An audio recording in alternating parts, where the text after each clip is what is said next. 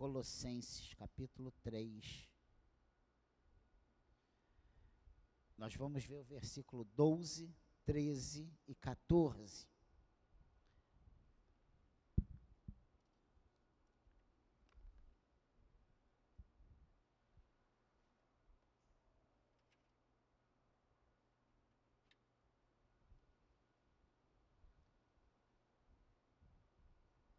Você achou aí? Portanto, como eleitos de Deus, santos e amados, revistam-se de profunda compaixão, de bondade, de humildade, de mansidão, de paciência. Suportem-se uns aos outros e perdoem-se mutuamente, caso alguém tenha motivo de queixa contra outra pessoa. Assim como o Senhor perdoou vocês, perdoe também uns aos, uns aos outros. Acima de tudo isto, porém, esteja o amor, que é o vínculo da perfeição. Amém? Que o Senhor fale conosco nessa breve meditação nessa manhã. Que saiamos daqui abençoados, saiamos daqui ajudados pelo Senhor.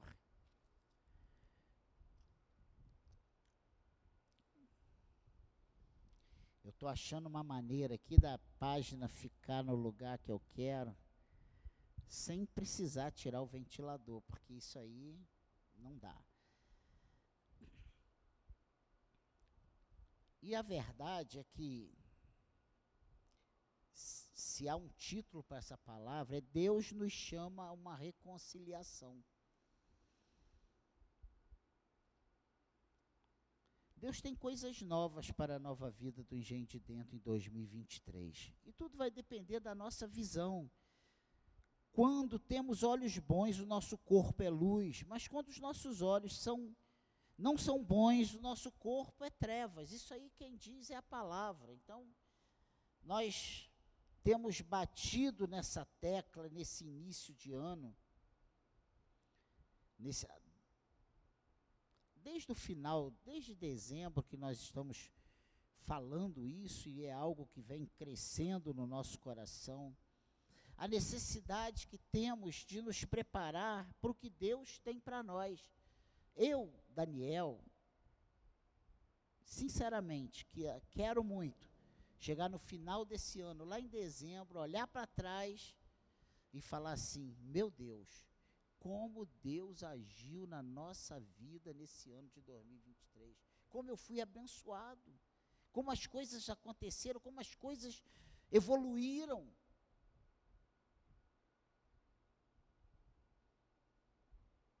Mas para isso eu preciso, eu, Daniel, preciso ter uma visão correta do que Deus quer para nós como igreja, para a minha vida como servo de Deus.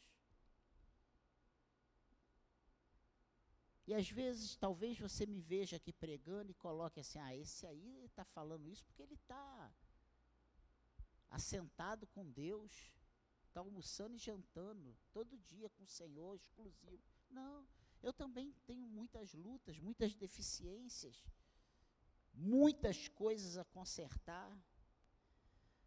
Isso é na tua vida é na minha vida, é na nossa vida. Todos nós temos coisas a mudar, a consertar, a rever, a, a, a, a trabalhar.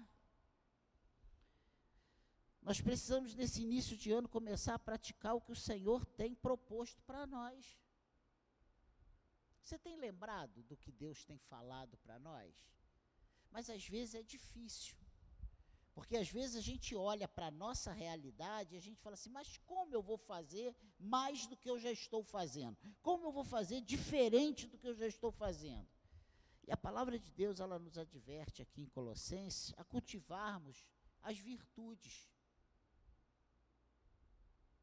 O Senhor, através da Sua palavra, nos dá uma série de recomendações para nós, os eleitos, santos e amados. Ele diz isso: Portanto, como eleitos de Deus, santos e amados, quem está dizendo isso não é o Daniel, é, é a palavra de Deus. Essa é esse texto aqui de Colossenses, a partir desse versículo 12.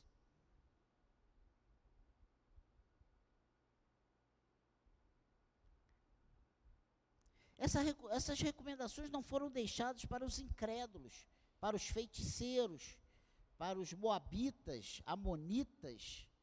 Não. Para nós.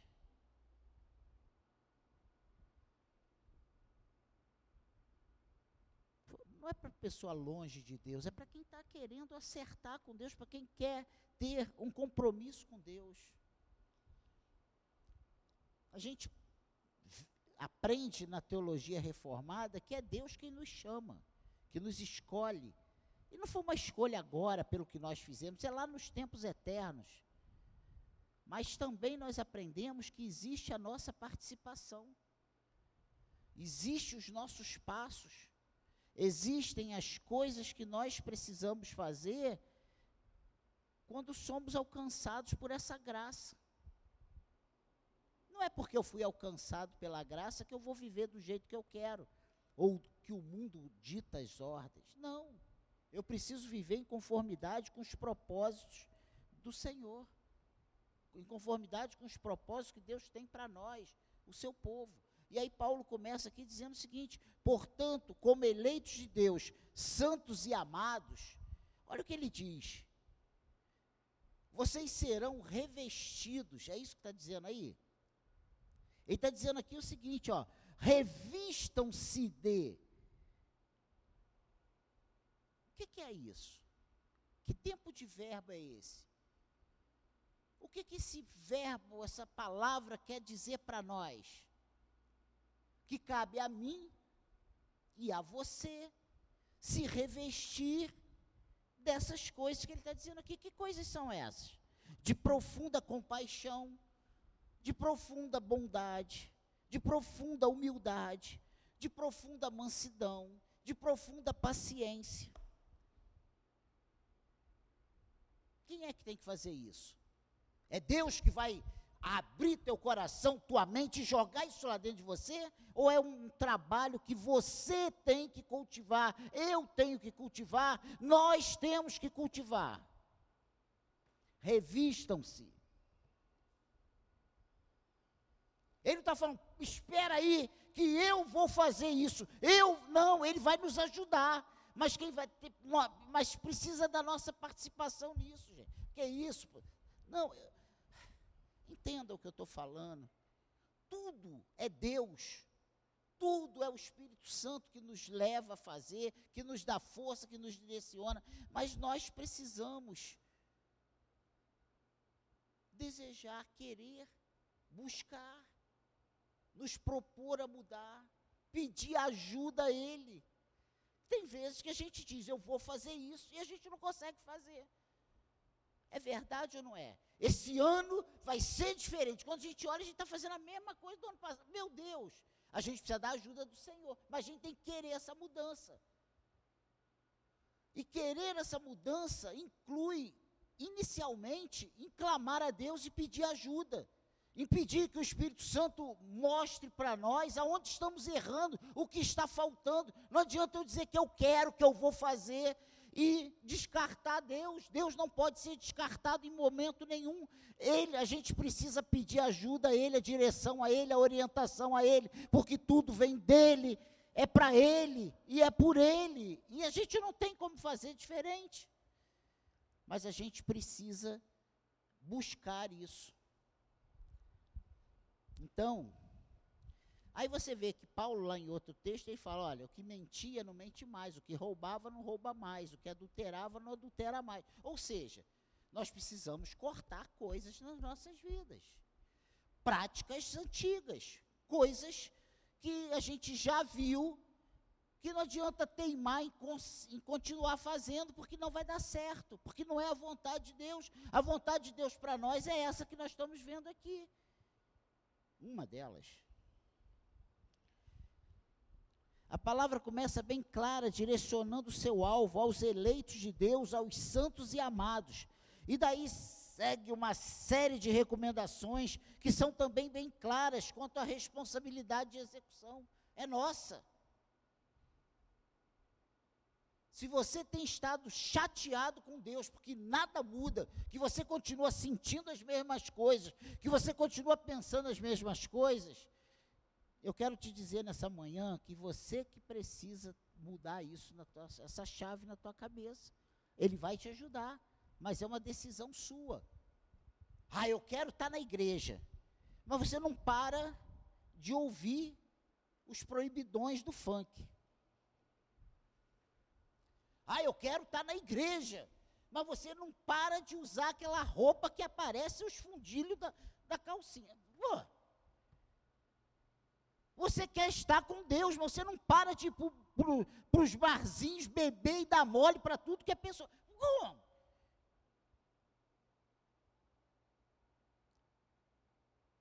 Entende? Eu estou aqui sendo grosseiro, e eu sei que nós aqui não, não temos isso, mas eu estou só levando para a gente chocar, dar um choque no nosso pensamento e a gente entender. Dessas coisas macros, as micros, a gente precisa pedir ajuda ao Senhor e mudar. Porque ah, eu não faço isso, pastor, eu não ouço isso, eu não, não uso roupa indecente, eu não vou para lugar, eu não dou mole para ninguém. Mas tu é fofoqueiro, tu é maledicente, tu é murmurador, Tu é um ingrato, um insatisfeito. Somos. Eu estou falando tu, mas eu estou nessa. Como é que a coisa vai? Isso também desagrada a Deus. Vê lá em Provérbios 16 o que é que diz. Seis coisas Deus reprova e a sétima Deus abomina. Qual é que ele abomina? o que semeia contenda no meio dos irmãos. Deus abomina. A gente lembra disso? Está vendo ali?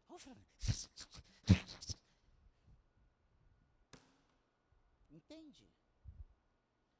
Então, irmãos, Jesus diz que nós erramos porque não conhecemos as Escrituras. Ele está dizendo que a gente não sabe que no Salmo 91 diz que o Senhor é meu pastor e nada me faltará? O 23, só para te pegar o 91, hein? Que é o mantra do cristianismo, que fica aberto nas estantes, a folha perde até a cor, as letras desaparecem, tanto sol que pega na estante. Ele que habita no esconderijo do Altíssimo, a sombra, ah, eu estou protegido, protegido, leu nos quatro cantos da casa, sabe? Aí Deus fala assim: amar o Senhor sobre todas as coisas. E a gente faz dos nossos filhos os nossos ídolos, dos nossos netos, os nossos ídolos, do nosso carro, o nosso ídolo, do nosso emprego, o nosso ídolo, do nosso casamento, o nosso ídolo. Isso é pecado. É isso, pastor. Não, mas é Deus, família, igreja, beleza. Mas é Deus. Entende? É só para a gente. Eu estou só aqui jogando uma luz, um holofote aqui nos pensamentos, porque às vezes a gente. E a Bíblia diz que se a gente errar em um dos, dos mandamentos, a gente está falhando em todos. Então, para você ver como é difícil. Quando a gente vê aquele, aquela, aquele texto lá dos, dos, do fruto do Espírito? A gente já diz logo que são os frutos, mas é o fruto. Não, mas eu sou. A gente está tá, tá favorável, acertando num. Mas a gente precisa ser. O fruto ele é completo. Você chega na feira e fala assim, ó, me dá um gomo de tangerina. Ninguém compra tangerina por gomo. É uma tangerina. Só para a gente entender. E no reino de Deus, as orientações, os exemplos, as simbologias, é para a gente entender. Revestivos, pois você é responsável por se revestir Não posso ficar esperando que alguém faça o que é minha responsabilidade em fazer. E nessa breve meditação, olha as instruções que ele dá para nós. Primeiro,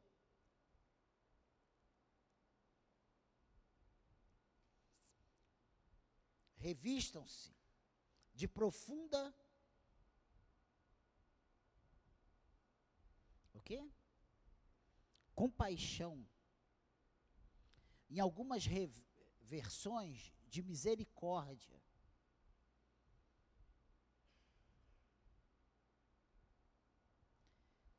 Somos hoje uma igreja que precisa se dedicar a isso.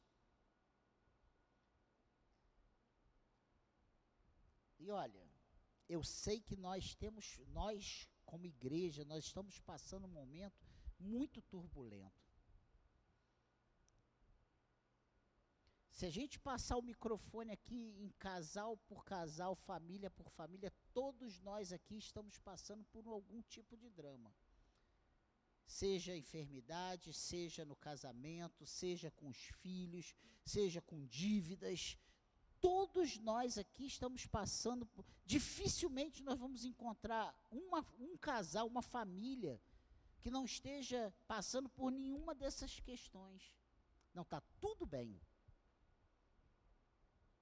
Acontece, mas não, não é o, é exceção, não é a regra. Então ele diz aqui: revestivos, revistam-se de profunda compaixão. Precisamos, como discípulos, aprender a exercer essa compaixão, essa misericórdia. E às vezes nós somos tão misericordiosos com os de fora e a Cláudia sempre fala isso. Daniel, você com os de fora, aqui dentro. E você sabe que às vezes, se você parar, é verdade. Nós somos muito mais tolerantes com os de fora, às vezes, do que com os de dentro de casa.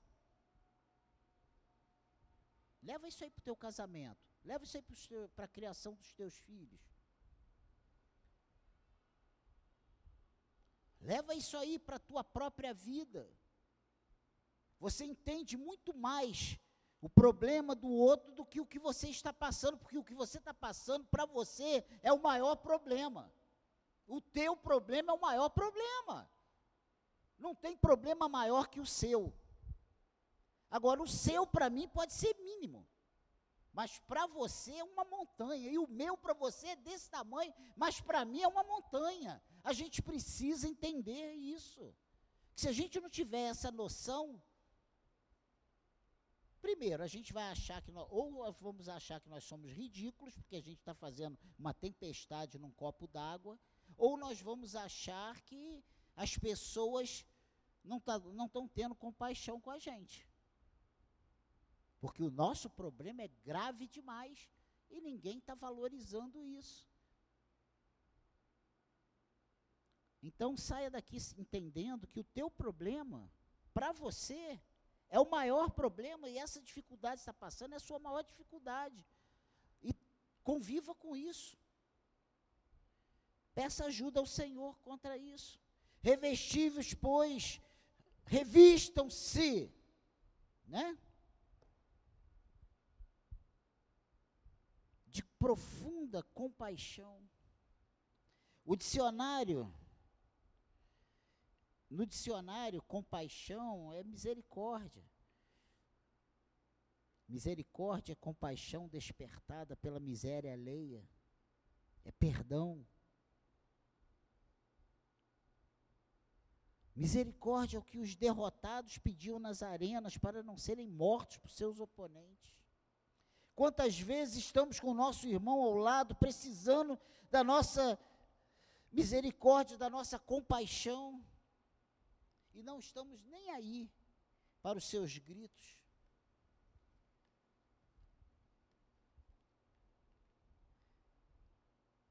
Precisamos nos revestir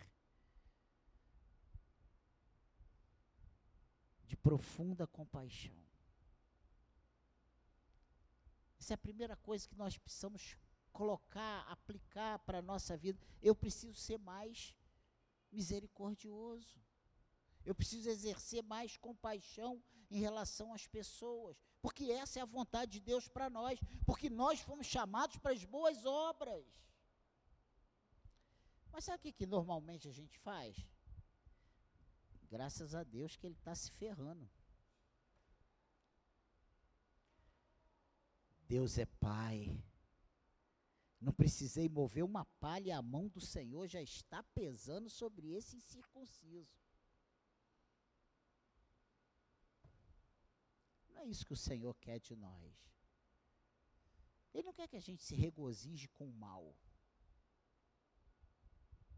A segunda coisa que ele diz aqui, nós precisamos, dentro dessas qualificações, né, dessas instruções para nós, está aqui, ó. Revistam-se de profunda compaixão, de bondade,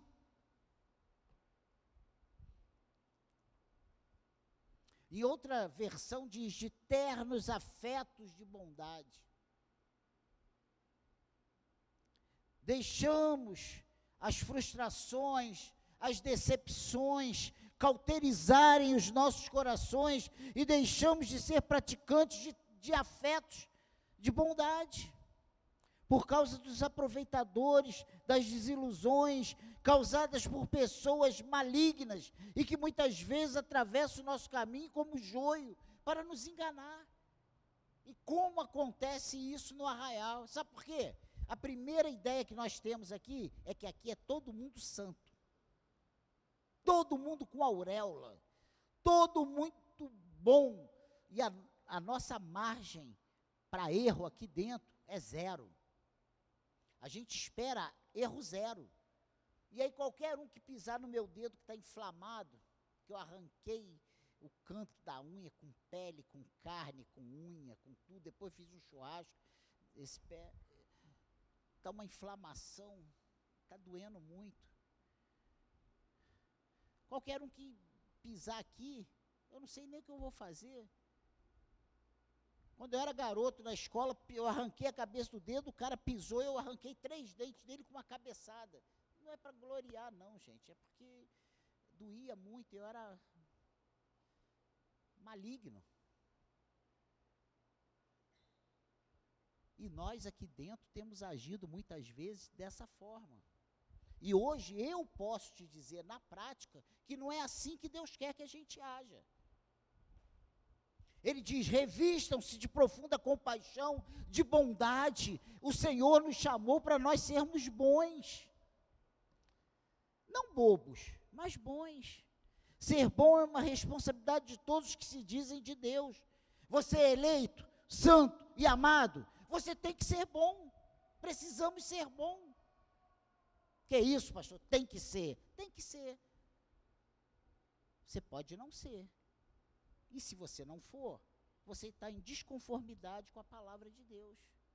Porque ele nos orienta para sermos. Revistam-se de profunda bondade.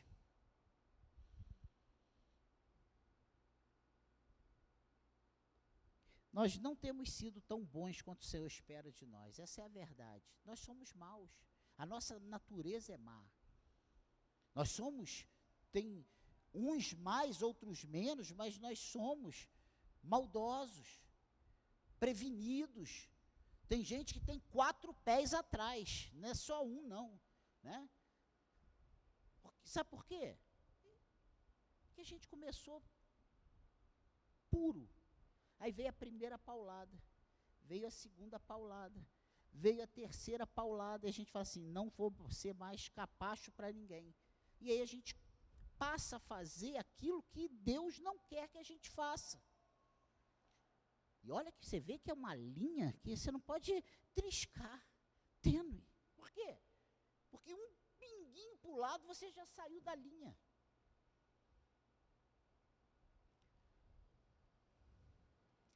Então, irmãos, nós precisamos melhorar muito. Porque ser bom nesse mundo é difícil.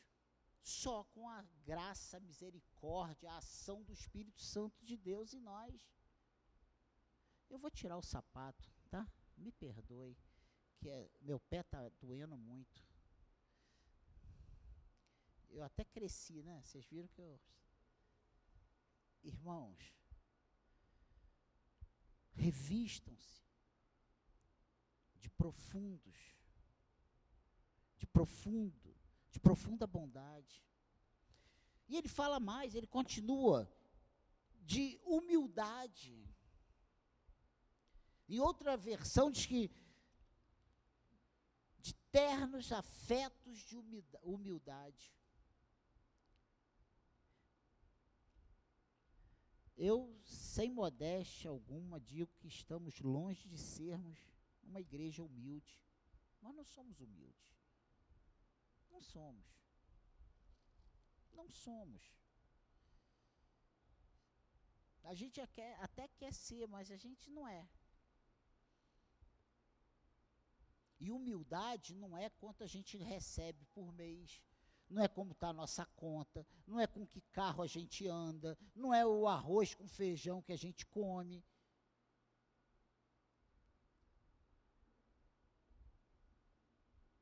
Porque tem gente que não tem nada, tem gente que está na linha da miséria.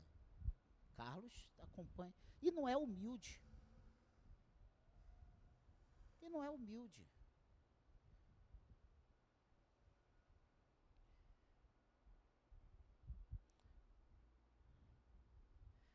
A verdade é que ainda faltam muitos quilômetros para chegarmos a esse patamar de pessoas humildes. Jesus disse para sermos como uma criança, para alcançarmos o reino de Deus. Você já viu o que é ser igual uma criança? Criança é aquela que você pega, dá uns tapas nele, e daqui a cinco minutos ele está te cobrindo de beijos. Daqui a cinco minutos ele está querendo que você sente do lado dele para brincar com ele. Nós somos assim? Essa cobra não chega mais perto de mim. Eu, aquilo ali é um satanás. Né? É assim que a gente faz, irmãos. Pelo amor de Deus, só eu que sou maligno aqui. A gente faz isso. É só eu fazer uma com você que você não quer nem que eu olhe mais para a tua cara. Você não pisa, não passa nem mais nessa rua. Essa é a verdade. Nós somos assim. Porque nós somos humildes até um ponto, daquele ponto para frente, a gente nem chega perto. Tem aquele ditado do mundo que diz, né, que só fere a gente os amigos, né? Que o inimigo a gente não deixa se aproximar um quilômetro que o inimigo passa perto da gente, a gente já está armado contra ele. O amigo a gente dá as costas, ele mete a faca na gente. Mas isso aí é o mundo que diz isso. A Bíblia fala para nós nos revestirmos de ternos afetos de humildade. Precisamos aprender a não se ressentir do mal. A verdade é essa. Aí nós porque o humilde, ele não se ressente do mal. As pessoas às vezes estão esnobando ele, ele está ali, sabe? Porque ele não é soberbo, porque ele não é arrogante, porque ele é humilde. Ele não leva em consideração a maldade, ele vai entender que aquela maldade é porque a pessoa ainda não conseguiu alcançar o entendimento correto vai entender que aquela pessoa que te feriu, te feriu porque essa pessoa ainda não foi alcançada pelo Espírito Santo, como você já foi. E é isso que faz a diferença na gente. E ele continua aqui, ó. Revistam-se de profunda mansidão.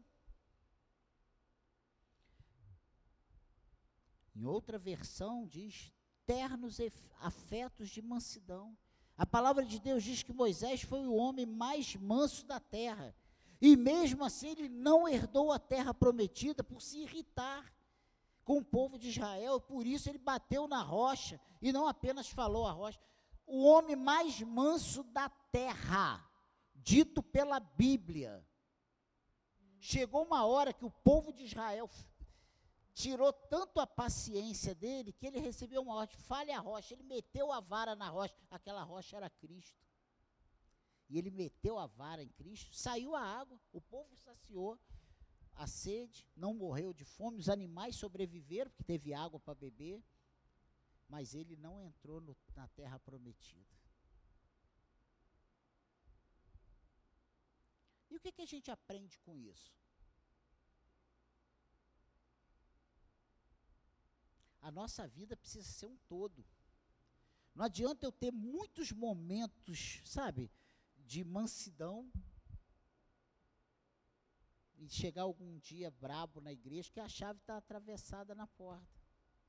Exemplo hoje, né? Meu Deus, quem foi que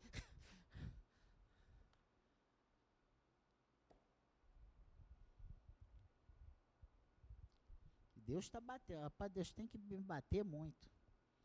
Eu quero dizer com isso que para conviver com o povo de Deus, você precisa exercitar sua mansidão todos os dias de sua vida. Não basta uma vez, tem que ser todos os dias. E nem todos os dias nós estamos bons para sermos mansos. Nós estamos bravos demais, estamos nervosos demais. E Deus nos manda ser mansos. Bem-aventurados mansos, porque herdarão a terra. Existe uma promessa para os mansos, e você que é manso aí, diga amém. Você que é manso, diga amém. Se tem manso, diga amém. Ainda tem manso, cheio de mansos, né? Essa é a verdade. E por último aqui, ele diz o quê? Revistam-se profunda compaixão, bondade, humildade, mansidão, de paciência. Hein, Cláudia? Paciência. Paciência. A gente sempre, eu estou falando isso não é porque ela é impaciente, não, gente, que a gente conversa sobre isso. Paciência.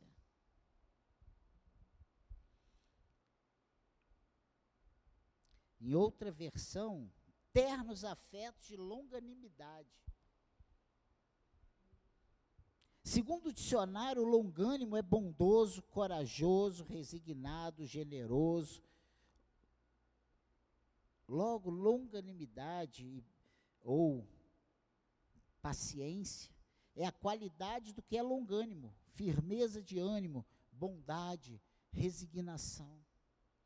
Tem faltado isso na nossa vida ou não tem? Tem ou não tem? Hein, irmãs? Eu vou no, no, no grupo que é Irmãs, tem faltado paciência ou não tem? O que eu mais ouço das irmãs é: Pastor, eu não tenho paciência mais, eu não aguento mais. É isso ou não é? Tem falta. Homens não, né? Homem é o homem, é o povo mais paciente da terra, né? Por isso que Moisés era manso, gente. Então entende? Tem faltado isso na nossa vida. Quando faço essa pergunta, a preocupação que tenho é que confundamos o ser com momentos de ser. Que aí, né? Deu para entender isso que eu falei? Que às vezes nós somos mansos. Às vezes nós somos pacientes, sim. Mas tem horas que a gente tem um momento que a gente não é paciente. Isso não significa que não sejamos pacientes. Gente, nós somos humanos. Terra, terra. Sai do céu e vem à terra. Terra, tu está na terra, tu é humano, tu está aqui, ó. Isso aqui é mal, isso aqui milita contra o nosso homem interior. E a gente precisa, como servos de Deus, estar bem esclarecidos, bem assentados em relação a essas coisas. Porque senão a gente se frustra e a gente quer abandonar tudo, porque a gente, em um momento, não conseguiu aquilo e fala assim: não tem mais jeito para nós. E sabe quem é o que acusa a gente? É, é o inimigo das nossas almas. Ele está com o dedo apontado em riste. Tu, tu, é, tu, tu está lá, e tu está lá que a primeira coisa que eles apontam para nós é o quê? O que, que você está fazendo na igreja? Por que, que você está servindo a Deus? Mas você vai. Aí vem uma lista. O cara diz até que naquele, naquele sábado você não tomou banho. Pô, o que, que tem a ver isso com, com você servir a Deus?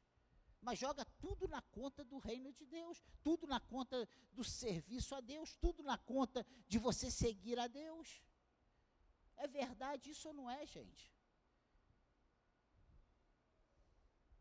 É, você quer saber se isso é verdade mesmo, entender? Conversa com quem não é cristão. Com, não, com quem é cristão e tem um cônjuge não cristão. Aí você vai entender o que eu estou falando.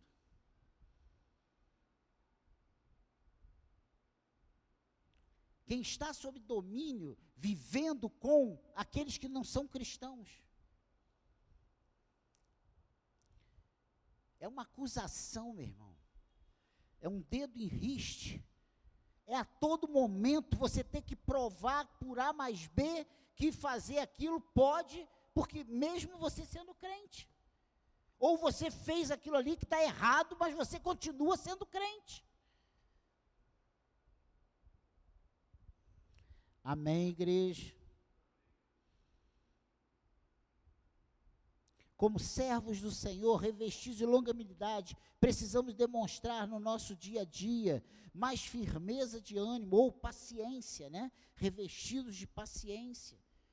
Aqui acaba as recomendações acerca do que precisamos nos condicionar e começa a nos mostrar o que depois de condicionados acerca dessas coisas que vimos, precisamos praticar. Porque nesse versículo 12, ele está dizendo, né? aquilo que nós precisamos nos condicionar. Nós precisamos nos condicionar a sermos, ter, exercermos compaixão, bondade, humildade, mansidão, paciência. Isso nós precisamos nos condicionar. E a partir daí, do versículo 13, ele começa. Acerca das coisas que precisamos a praticar pós-condicionados. Porque nós não conseguimos praticar a partir do versículo 13 sem a gente conseguir nos moldar ao 12. E é isso que é complicado. Olha o que ele diz aqui no 13. Suportem-se uns aos outros e perdoem-se mutuamente, caso o quê? alguém tenha motivo de queixa contra outra pessoa. Assim como o Senhor perdoou vocês, perdoe também uns aos outros. Como vamos perdoar, entender, viver, conviver com outra pessoa se nós não tivermos condicionados nesse versículo 12 a sermos mansos, compa exercer compaixão, bondade, humildade, paciência, hein? Nós não vamos perdoar ninguém, meu irmão.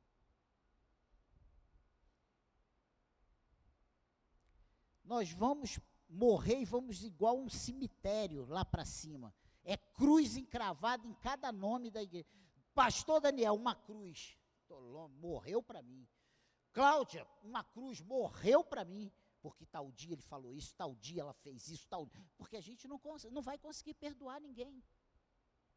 Marido, casamento vai acabar esposa, casamento vai acabar. Só Deus sabe que Cláudia tem que aturar comigo. Você é uma santa, vai para o céu com tripa e tudo. Ele diz aqui, ó, suportai-vos. Olha o que ele diz aqui: suportem-se uns aos outros e perdoem-se mutuamente. Suportem-se uns aos outros. Sem bondade você não vai suportar ninguém. Sem mansidão você não vai suportar ninguém. Sem compaixão você não vai suportar ninguém. Sem bondade, sem, sem mansidão, sem paciência. Como é que você vai suportar alguém sem paciência? Você vai querer viver isolado, meu irmão. Você vai querer viver trancado num quarto escuro e deprimido. Sabe por quê? Porque você não vai querer falar com ninguém, porque você não tem paciência para aguentar ninguém. Porque o, nhenhenhê daquela pessoa é um veneno, é uma flecha no seu coração, você não quer nem ouvir, que estou cansado. Vê se não é verdade isso. Irmãos, sem entender o 12, nós não vivemos o 13. Eu digo para todos nessa manhã que sem o condicionamento acima não temos condições de praticar isso. Sabe por quê? Porque você é chato demais. Você é, fala aí para o seu irmão, você é chato demais. Você consegue falar isso? Você é chato demais? É chato, gente. É que você não quer. Você, o nível de falta de paciência tudo é tão alto que você não consegue nem ouvir que você é chato. Você é a melhor pessoa do mundo. Mas você é chato. Eu ainda coloquei aqui demais. Difícil. Demais. Eu já cansei de ouvir lá em casa, só eu mesmo para te aturar, Daniel. Porque eu sou chato demais. Eu sou difícil demais. Eu sou diferente demais. Complexo demais. Nós somos assim, irmãos. Porque para você tu é a perfeição, mas para quem está ao seu lado, meu irmão, sabe o quanto você é demais chato demais, difícil demais, enjoado demais, resmungão demais, impaciente demais. Entende isso? Se a gente não entender isso à luz da palavra de Deus, nós vamos sair correndo, pular da primeira ponte que a gente. Eu vou pegar o do Meia, que é mais de todos os santos, é o mais próximo. Gente, é a realidade. Pense nisso. Mas ele fala aqui, ó, suportem-se uns aos outros e perdoem-se mutuamente. Meu irmão, se a gente conseguir pegar esse versículo 12, trabalhar ele, nós vamos melhorar como pessoas, nós vamos melhorar como servos de Deus, nós vamos melhorar como profissionais, como pais, como amigos, como irmãos em Cristo. Sabe por quê? Porque essa é a vontade de Deus, essa é a orientação de Deus para o seu povo. E se a gente conseguir entender esse versículo 12, esse versículo 13 vai se tornar muito mais fácil. A gente vai ter uma compreensão dos problemas, das dificuldades. Porque eu tenho as minhas dificuldades e você tem as suas. Todos nós temos as dificuldades e a gente precisa trabalhar isso.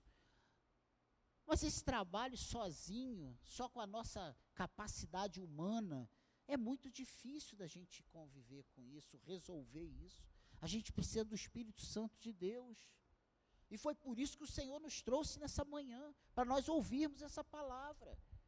Você quer ser melhor pai, melhor mãe, melhor esposa, melhor marido, melhor filho?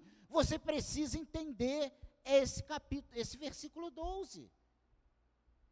E aí você vai conseguir fazer o 13.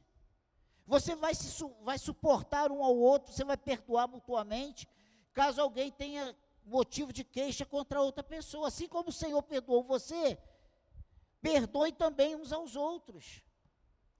E o princípio para nós convivermos bem com as pessoas é nós entendermos que nós éramos inimigos de Deus. E Ele nos perdoou. E Ele, quando nos perdoou, Ele não perdoou e manteve o acesso cortado, não. Ele perdoou e fez um novo e vivo caminho. Ele restaurou esse acesso. E agora, quando nós nos dobramos o nosso joelho e clamamos: Senhor, Pai, ele diz: Eis-me aqui, meu filho, fale comigo. Nós temos acesso à presença de Deus em nome de Jesus. Porque Jesus, quando ele nos salvou lá na cruz, ele reconstruiu esse caminho, ele reconstruiu esse acesso. Essa inimizade que havia entre nós e Deus, ela foi quebrada, ela foi desfeita, ela foi reconstruída. Ou seja, a amizade, né?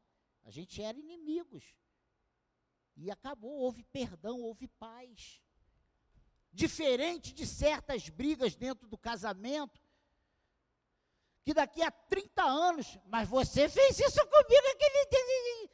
Bom, então não houve perdão, gente. Não, eu te perdoo. Daqui a 30 meses está o cara falando, mas naquele dia, em 1850, você fez isso e isso. Gente, pelo amor de Deus, então não houve perdão. Perdão é esquecimento de dívida. Perdão é zerar, perdão é recomeçar. Ah, eu perdoei, mas esse aí não passa mais nem na minha porta. Tá lá, vim aqui tomar café toda semana, tá achando que aqui é o que é butiquim? Então não houve perdão. E para a gente abrir nossa casa, hoje em dia está muito difícil, tá ou não está? A gente está muito escaldados. A igreja do século 21 está uma igreja escaldada. Mas sabe por quê? Porque nós não temos trabalhado esse versículo 12. Você já pensou? Você já tentou se colocar no lugar de Jesus algum dia? Assim, com todas as heresias e pecados, tenta se colocar. Ele tinha, ele escolheu doze discípulos. Um traiu. O outro, que era o cara que estava com ele em todas as coisas especiais. Quem era que estava com Jesus em todas as ocasiões especiais? Pedro, Tiago e João. João era aquele garotão novinho, mais novo, que estava com, com a cabeça deitada no peito de Jesus. Sabe o que é isso? Intimidade. Não é nem amizade, é intimidade. Porque tem amigos que não deitam a cabeça no peito de outro amigo. Mas João tinha intimidade com Jesus. Pedro aonde Jesus ia, em todas as ocasiões especiais, na transfiguração, em todo lugar, Pedro estava com Jesus. Esse nega três vezes. E Jesus olha para a cara dele, avisa que ia negar, e depois olha para a cara dele. Está vendo? Não te falei? Aí Jesus morre. Vai para a cruz, sofre, os discípulos longe, esses doze, que ele chamou para ficar com ele 24 horas. Quando Jesus ressuscita, aonde estavam os discípulos? Um estava enforcado, o outro tinha fugido para a praia para não ficar bem longe da situação, porque negou. E os outros doze, os outros dez, ó, um para cada canto. Por quê? Sabe quem estava lá perto de Jesus? as mulheres. Vê se não era. Foram as mulheres ou não foram? Foram para o túmulo, para embalsamar, para passar o óleo, para cuidar do corpo de Jesus depois de sepultado. Foi ou não foi? A quem o anjo dá a notícia da ressurreição? Foram os doze? Se eu sou Jesus, eu não queria mais nem olhar para a cara. Se você é Jesus, você ia querer comunhão com esses doze? Traíras? aos nossos olhos. Claro, gente, perdoa, eu estou só é, fazendo uma alegoria para a gente poder entender isso. Que às vezes nós não perdoamos um amigo que não convidou para ser padrinho de casamento, a gente não convida um amigo que, sabe, a gente não consegue perdoar um amigo que não chamou para o aniversário. A gente não consegue perdoar um amigo, sabe, que escolheu o A e, e levou o A para casa dele, mas não levou o B. Ou não te levou. Ah, olha lá, disse que era meu amigo. Na hora de chamar lá para jantar lá, foi o fulano. E eu? Entende o que eu estou falando, gente? Jesus não olhou para nada disso. Sabe qual foi o recado que Jesus mandou? Fala para eles ir lá para Jerusalém que eu vou me encontrar com eles lá. Aí Tomé que eu só se meteu. Jesus vem, vem cá. E aí Jesus vai atrás de Pedro. Pedro, tu me amas. Vê se a gente não está errando nisso como discípulos de Jesus ou imitadores de Cristo. Porque Paulo fala: sede meus imitadores, como eu sou de Cristo. Ou seja, Paulo era imitador de Cristo. Nós precisamos ser imitadores de Cristo. Não vamos nos ressentir do mal. Se a gente trabalhar esse versículo 12, a gente vive o 13.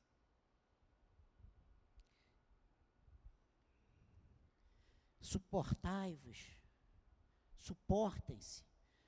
Meu Deus, é tarefa nossa. Jesus não vai vir aqui para você suportar o teu irmão, ele não vai entrar em você e vai agora eu vou te, eu vou eu vou suportar por você, é você. Está entendendo isso?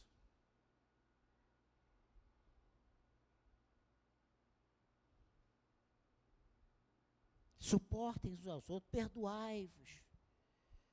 Assim como o Senhor nos perdoou, assim também perdoai vós. Tem faltado perdão na sua vida?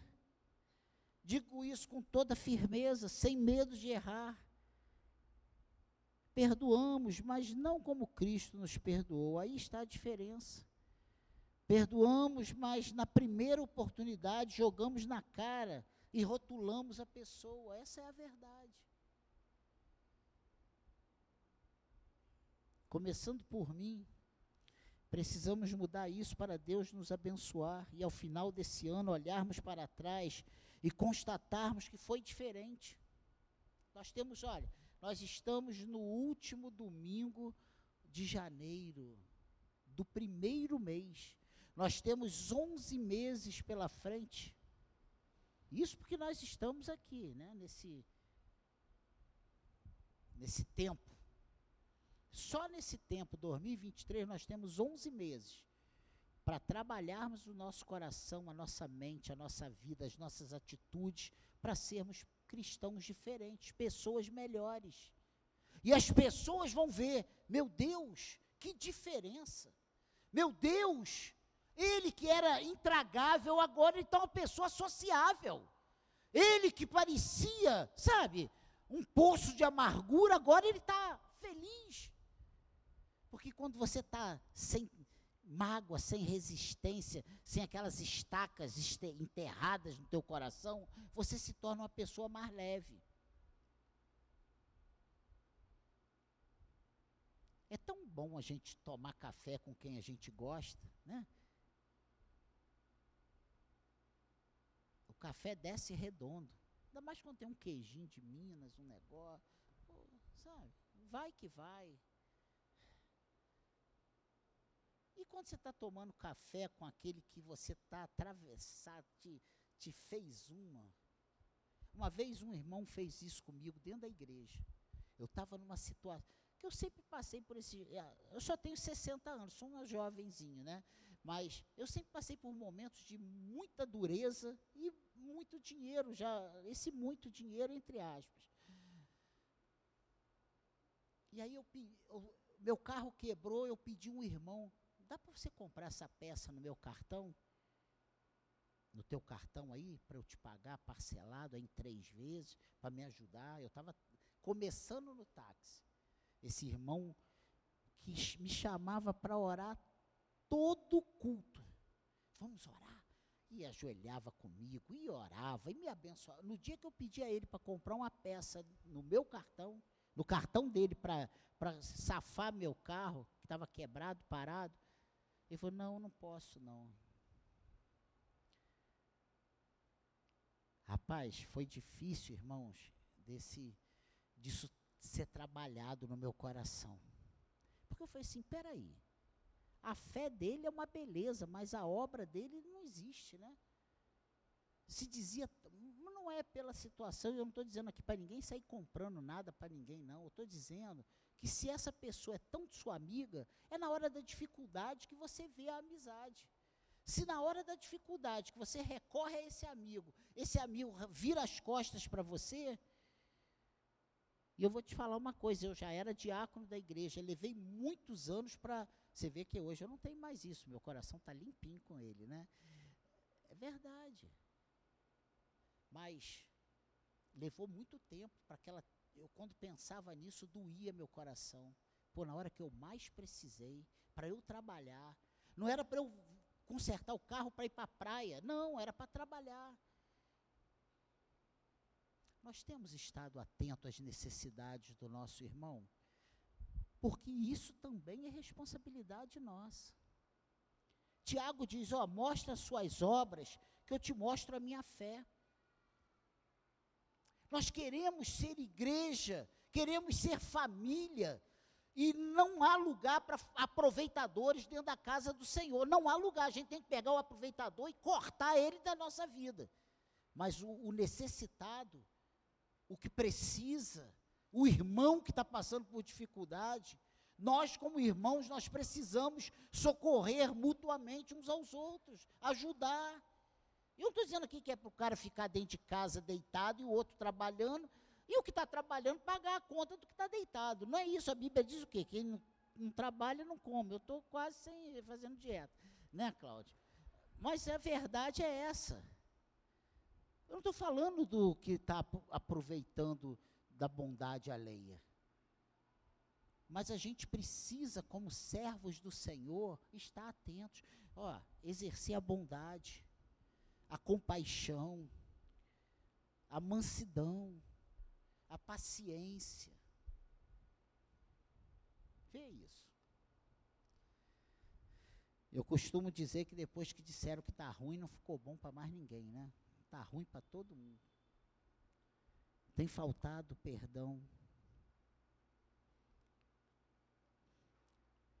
Não adianta limpar uma lama sem impedir que ela retorne. Nós temos agido nas emergências, mas não temos matado o foco de contaminação na nossa vida. Essa é a realidade. A gente vai nos incêndios, apaga aquela chama ali, mas a gente não acabou com o problema. A palha continua ali, o fogo continua ali, a qualquer momento esse fogo pega na palha e vira outro incêndio. Vamos arrancar esses incêndios das nossas vidas. Amém? E para nós terminarmos essa breve meditação, nós precisamos fazer isso sem tudo, precisamos fazer isso tudo em amor. É o que ele diz aqui no versículo 14. Olha o que ele diz: Acima de tudo isso, porém, esteja o amor, que é o vínculo da perfeição. A gente não vai conseguir fazer nada do 12 e nada do 13 se nós não estivermos inundados, imersos no amor de Cristo. Se o amor de Cristo não estiver transbordando no nosso coração, se nós estivermos com o nosso coração ressequido, sem amor, se a gente estiver aqui por obrigação, não sei nem o que eu estou fazendo aqui, se a sua estada aqui na igreja como membro do corpo de Cristo não for por amor a Cristo, você não vai conseguir fazer nada. Você não dá dízimo, você não dá oferta, você não se envolve em trabalho, você não faz nada, você não, não participa de nada. Você entra, senta, sai, levanta. É, essa é a realidade. Porque é o amor que precisa se mover a gente a todas as coisas boas que o Senhor manda a gente fazer. E difíceis. Boas e difíceis. Difíceis. Difíceis. Não é fácil, é difícil. Amém, igreja? Precisamos fazer tudo isso em amor. Se não for por amor, não tem o efeito desejado. Sem o amor de Deus em nós, estará sempre faltando alguma coisa. Podemos nos revestir, podemos nos suportar, mas se antes de tudo não tiver o amor, fica só o serviço. Está incompleto, porque o amor é o vínculo da perfeição. E aí, quando a gente entende isso, por amor e com amor dá para a gente fazer. Amém, igreja? Deus quer tratar isso conosco nesse início de ano, para que Ele possa fazer a obra que pretende nesse lugar. E o que eu peço nessa manhã é que o Espírito Santo de Deus fale aos nossos corações. Essa foi a breve meditação para nós hoje. Que Deus nos abençoe